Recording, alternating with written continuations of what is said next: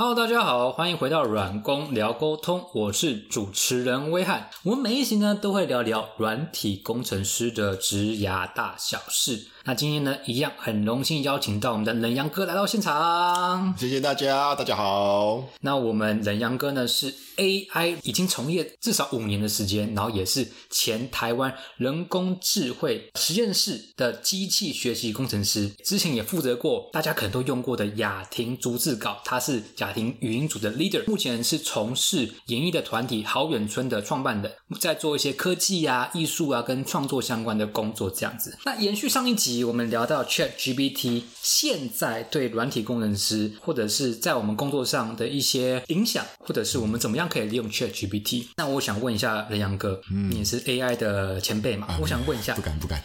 你觉得 Chat GPT 的未来啊，它会衍生什么样相关的软体的新工作跟软体相关的产业？嗯，我觉得我们先分两个支线来讲好了。呃，第一个是 Chat GPT，因为未来它可能会怎么做，可能会做什么，它。有可能会变得怎么样的更厉害？因为其实这家 Open AI 啊，或是其他家这种巨头有研究 AI 的公司哦，他们其实也做了很多，像是他们把它接到电脑游戏啊，看他们怎么 AI 打电玩啊，打得比人类厉害啊，或是我之前有听过那个下围棋嘛，啊，对对对，下阿巴狗那个下围棋嘛，所以呃，我觉得现在他们这个这种机器模型哈，已经那么。投做那么大的资源，他们缺的其实是他们怎么样把哪一个领域的资料可以接进来去训练。像他们现在，我们这 Chat GPT 其实接的是纯文字的资料嘛，只是它刚好灌了很多的，应该是什么什么 D 扣啊，这些也是这些网站，对 对对，这种教学文章啊，或可能论坛回答问题的这种良好品质的文章，把它灌进去训练。那将来他们会不会把这种真正的城市嘛，或是把他们接上一些资料库啊，或什么样的东西去做训练，让它能够真正能够模型可以学到说城市的运作，或是哪一个领域的运作到底是。怎么回事？然后从而有他对他更深的理解或更强的能力的话，我觉得这可能是可以预期的。所以他可能写某个城市的话。他可能就不一定是模仿人类去写，他可能可以自己内部在训练的过程中，他可以自己去执行说，哎，我写的这段程式码到底结果是怎么样，从而去 feedback 回他的这个训练的过程，那他就知道写程式码到底是怎么回事了，他就不会只是模仿人类文章去写程式码。对，所以会比人类在更厉害的感觉。哦，我觉得有可能呢。未来的话，因为我觉得 那管理工程师是不是？哎，我要买一个机车，我要跑五个熊猫了。当然，他当然他实际上这样的东西怎么训练，我我也还没有那么清楚。对，但是但我觉得他们这样子的去研发的这样子的未来，我觉得是有可能有机会的。至于说以后会衍生什么新的工作，我觉得。我觉得大家可能会很常用这个东西去接这种客户聊天服务的这种服务。你说未来？对对对，因为现在其实很多人，很多台湾的新创或是国外的新创，他们其实就在做这种客服聊天机器人。因为大家知道，很多如果大家有公司或产业有服务相关的话，还要知道很多人客诉啊，打电话进来或什么不能用啊，这其实蛮麻烦的。对啊，就是如果我们现在已经有一些语音合成的技术，其实也蛮发达的。那如果而且如果纯文字的话，有用 Line Line Bar 这种东西做客服的机器人，就回答你什么功能遇到问题的，怎么样解决啊这样的功能啊。如果以后 Chat GPT 能够跟你的产业的 domain 合作，让你去也去教他一些，诶，怎么样回答哪哪一些问题，可能有些什么处理步骤，那他就可以。在你的帮你做你的商品的客服机器人的话，嗯，那这样大家有一个新兴的产业啦，就是你要怎么样去训练这个客服机器人？嗯，对，那它会应该会取代蛮多呃服务业的这个客服的工作，会取代蛮多服务业的客服工作。对，客服工作可能应该会比较，哎，说的不好意思一点，你可能要需要担心一下，需要担心一下，因为毕竟他的，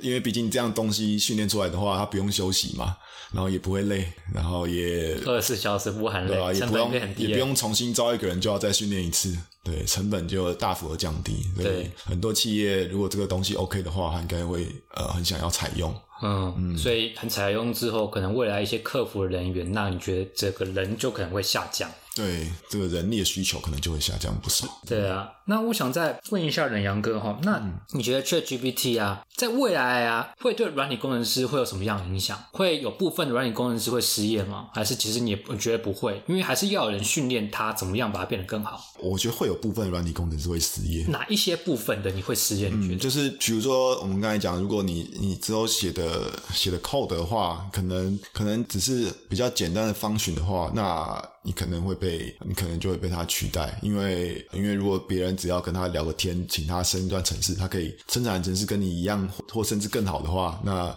那好像他确实确实你就会被我们其他人可能就会采用 Chat GPT，因为它比较快速等等的优势，对，所以你可能就会被取代。嗯，但是我们可能会需要学习的，可能就会是嗯怎么样去做程式各个方选之间要怎么堆叠起一个很完整的城市啊，或是或是你整个如果比较大的 project 的话，有哪些地方是需要注意的？可能安全性啊，或是回应速度要够快啊，或是这种效能的问题，你会怎么样去分配，而不是简单的一个方询的运作？嗯，对。那另外可能像你讲的，我们会可能会有另外一个新兴的产业是专门来培训这些培训这个 Chat GPT 来呃学你们公司的城市码怎么运作，怎么理解？对对对。你说有个新的工作是在。训练你公司的城市码，可以再多说一点吗？因为每个产业毕竟还是有它的特殊性，产业的知识，或甚至比较极端，有些公司它可能会开发自己的一套语言嘛。对，那这样子的话，并不是这种通用版本的 ChatGPT 是可以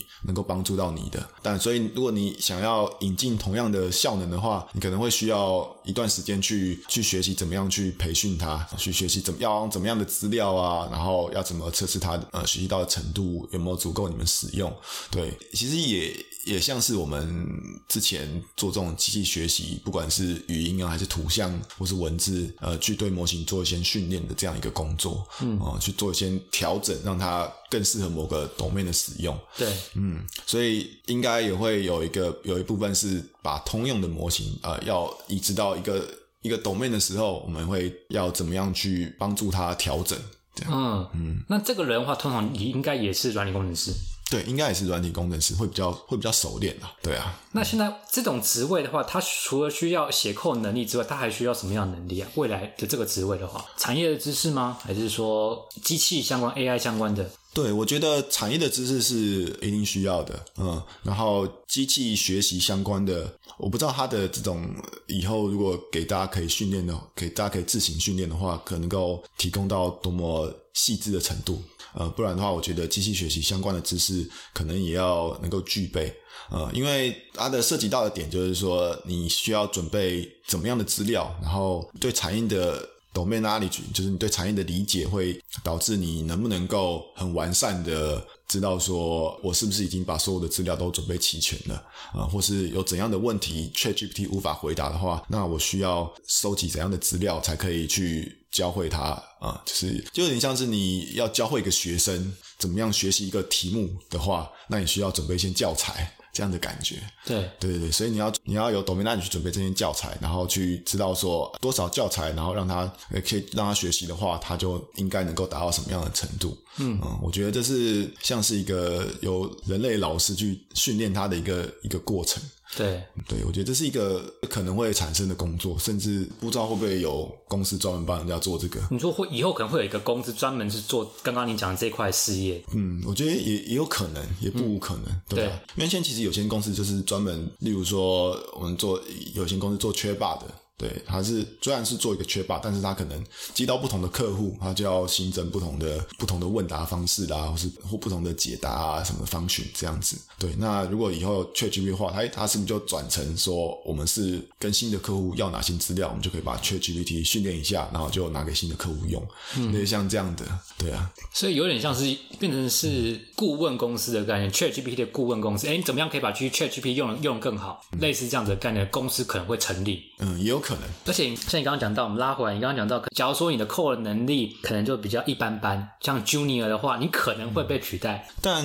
我觉得这是确实会有可能。但我觉得我现在还没有办法想象。但是我觉得未来呃，也可能会我们会有更要学习更 high level 的东西，更 high level 的东西。对啊，因为像比如说在我们很久以前学习城市的一些前辈啊，他们可能就会学到很底层的东西，哦，C C 什么 C，对对对，C C 加加，或者说到底那个这个语言怎么，只是到底跟电脑的硬体是怎么运作，怎么样交流的，这些其实我们后来才近年才学习的，我们就其实只只只是直接学语言而已，我们就直接用用工具直接弄出来，对，工具就直接写了，我们可能没有了解那么底层的东西，对，所以未来会不会如果这些城市产出这些城市码已经变得很简单，这些机器可以完成的话，那我们会不会要想要学习的东西，是不是就是更更上一层的东西？对。但更上一层东西，嗯，到底有多少可以学，或是到时候会有会是怎么样的学科？其实我现在有点无法想象。嗯，了解。嗯，因为就像梁阳哥讲，你现现在很多的东西，可能一些基本的语言，透过 ChatGPT 它都可以生出来。就像我们现在写 code，可能我们就是可能学一两年，可能就是诶用工具拷，诶也可以拷出来可以跑就好。可是我们不懂后面的底层逻辑是什么。对，因为它已经可以跑，那我不用不需要了解。嗯，不像先前的人，他们是很底层去去了解。因为我们是踏在有人在巨人肩膀上，直接一直是使用他们用的东西，所以你觉得有可能到未来之后，我们可能要再检视，哎，说不定我们要拉回，因为我可能要比 ChatGPT 更强，那可能要拉回更底层的逻辑是怎么做的，所以可能未来这块。我们可能要追根溯源到更原本的城市的底层的东西。嗯，应该说我们会，因为现在软体工程里，可能之前当你的城市越来越庞大的时候，他们可能会出现一些问题，比如说城市码会会重复啦，或是彼此之间会有些冲突啊，这些这些东西。那我们本来在软体工程学里面就会有一些 design pattern 啊，就教你怎么样去设计一个呃很庞大的城市。那我觉得我们可能未来会。会需要学习的是这种呃，怎么样去设计一个很庞大的城市这件这种这种事情。嗯，对对，就是会变成我们主要的、主要要学习的东西，而不是说写里面这种呃 for 回圈啊，这种可能不一定是我们需要担心的。你就他可能就帮我们写好，对他可能就帮我们写好，所以我们可能要需要的是怎么样设计一个更大的，在我们面临更大的 project 或更大的、更大型的一个城市的规模的时候，我们怎么样去设计，怎么样去分配这些城市码之间的沟通？那至于城市码里面是怎么写完的，哎，可能就交给 ChatGPT，它就可以帮你写完。那我再想问一下，那针对比方说未来啊，那我们软件工程师有这个工具之后，你会建议软件工程师做些什么样的事情，去让他可能未来的职业可以更好？我觉得以目前来看，我觉得可以，大家是真的先去用用看啦。我觉得先体会一下它到底是什么，对它到底是什么，以及它为什么呃那么那么有爆发性的用户去注册，想要看他好像多聪明这样子。嗯，对，因为虽然他有一些问题回答的好像怪怪的、笨笨的啊，但是它确实是一个呃现象级的事件啊，应该可以这样讲。对，那我我是觉得先了解过后，然后或许你就能够想象说它可能。可以对你造成什么样的冲击？因为我觉得目前来讲，很重要的应该是我们应该要持一个开放的态度。因为如果它真的发展那么快速的话，你可能很快就要接受它是一个新的工具，会取代我某部分的以前一些旧的能力。那我是不是要赶快去学哪一方面的可能新的知识？嗯，你就可能要去 follow 一些 follow 一些这方面的这方面的更新啊，去说我我什么可能要去赶快学习的地方？嗯。对，我觉得这是蛮重要，因为变化快的话，你就等于说你需要学比较新、比较本来不熟知的领域，可能要去踏入一下。所以，就像仁阳哥讲，第一个你可以先多使用，看它，哎，到底是怎么是什么什么玩意？可能有些还是没有没有用过，可能说听别人或看别人怎么用，然后就是去试。然后，我想再问一个问题，那目前的话，这个 Chat GPT 的工具出来，你觉得会不会因为有这个工具，就会建议大家，哎，去多往？呃，软体工程师往 AI 的领域去去发展，对 AI 的领域的职缺是会不会变多？因为我之前前几集有聊到 AI 的缺可能薪水高一点，它的职缺少。那你会不会因为这个有这个工具出来之后，未来的职缺会不会变多啊？还有它职涯会变更宽？你觉得？这是好问题，我不太能确定，因为因为我就我的经验来讲，呃，蛮多，尤其最近科技的这个科技的景气不太好，对，景气不太好，是是是，对，但是。这个东西出来之后，会不会有很多呃很多部分就在未来啦？会不会有很多的这个职位都转成需要机器学习相关的话？我觉得大家可以，其实现在的网络资源蛮多的，对，像我有天呃学长就是李李宏毅老师啊，还像或是一些这样的的教授，他们有之前放一些这种 YouTube 上的这种线上课程，我觉得大家可以去，他有介绍 ChatGPT 大呃大概是怎么样训练而成的，对，所以我觉得这个大家可以去接收，可以去有些了解，或甚至你真的蛮有兴趣、没有知道的话，可能可以去找相关的学程或是课去修，因为我觉得如果你之后有这样的职缺，或不一定要完全相关科系毕业，但是你如果有一个认证、有个了解的话，你可能可以比较容易可以进去这个领域，至少你可能听得懂。如果说呃有个有个家伙他要做呃 ChatGPT 相关的东西，那你至少知道说啊有哪些名词或是有哪些动作是你比较能够理解的，你就可以比较理解他们到底是要做什么，或是他要他是要你开这个职位是要你进来做什么。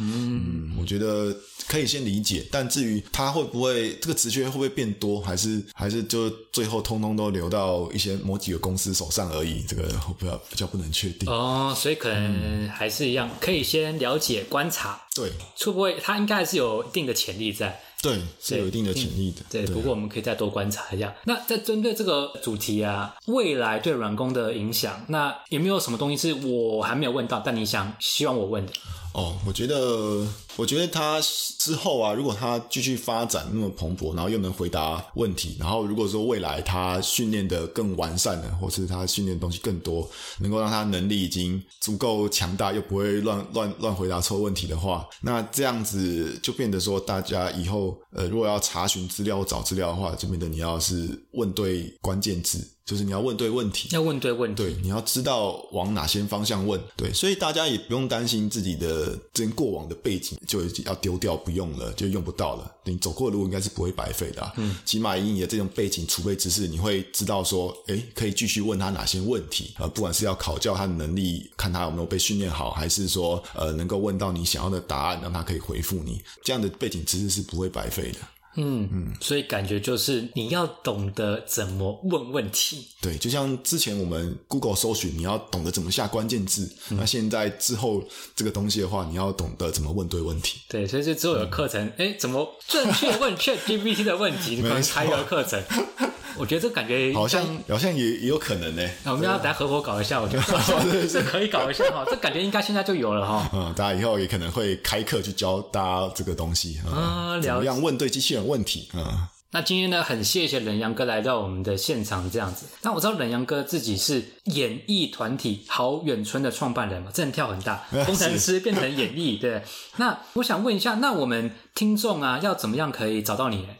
哦，大家可以搜寻我的脸书或者 IG，都是 Coldship C O L D S H E P T W，然后或是呃，也可以直接寄 email 到我的这个 soul S O 点 far 点 village。点零六一一，然后 gmail.com，对，这都可以联络到我，然后欢迎大家，不管是艺术或是软工，呃，互相找的话，都是可以来找我们做一些合作或者创作。那我会把这些资讯呢，都贴在我们这本集的下面，然后有展场啊、演出啊、影片的需求，或者艺术家想要找城市的一起创作的话，是可以欢迎找我们两个一起创作这样子。好。那我们今天就谢谢冷阳哥到现场，那我们就先到这边喽，大家拜拜，拜拜。